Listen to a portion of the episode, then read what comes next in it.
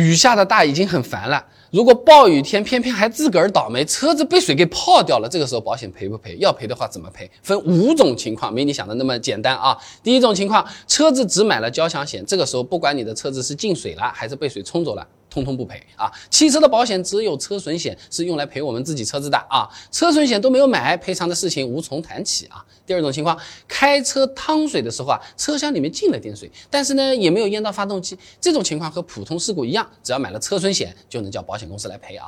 有些朋友可能觉得啊这车子进了点水而已，地毯拿出来晒晒不就好了吗？啊，要搞得那么复杂，好像我们以前不洗车似的啊。报保险的第二年报废还要上涨嘞，这左右一权衡。不划算啊！那这么做其实有点给自己挖坑的意思了啊！因为驾驶室内和乘客舱啊，在汽车设计的时候，它是干区干湿分离的那个干啊，那这部分的线束啊、电线啊、啊什么接口啊、插件啊、线束包扎附属物等等一大堆。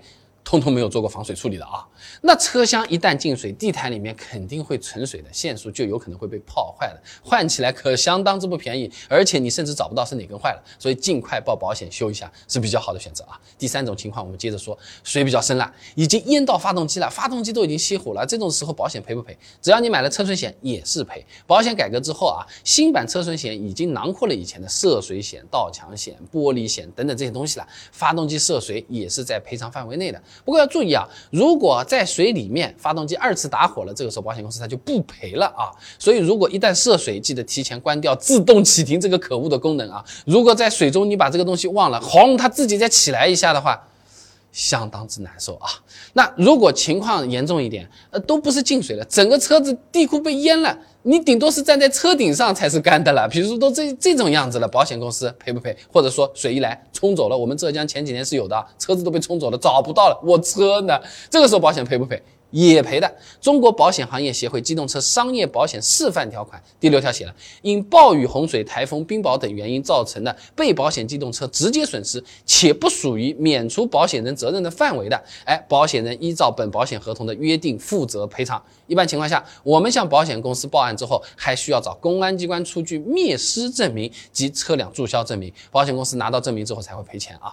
那么赔付一般呢，它是会按照全损来进行赔付的。车损险买了。保额多少，一般就按照那个来赔啊。那还有一种情况啊，车子呢没有被水泡，但是台风天啊，呼一吹树被吹倒，然后呢，吹倒的这个树又刚好压到我们这个车子，这个时候怎么算啊？首先啊，如果你买了车损险，还是可以报保险赔。那前面的条款里讲到了，台风天造成的机动车损失，车损险还是要负责赔偿的啊。如果没有买车损，也不是说就自认倒霉了。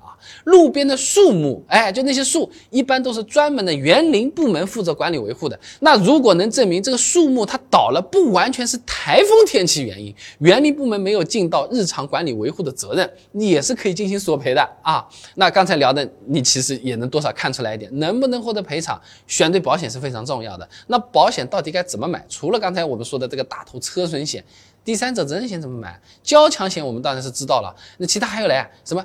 驾乘险、医保外用药保险，各种各样的新型险种层出不穷的都出来了，有没有必要买？哪些人在买？对我自己到底有没有帮助？哎，视频都已经现成的给你做好了，感兴趣的朋友啊，点我头像进我主页，搜索“保险”两个字，就能翻到我之前做的干货了。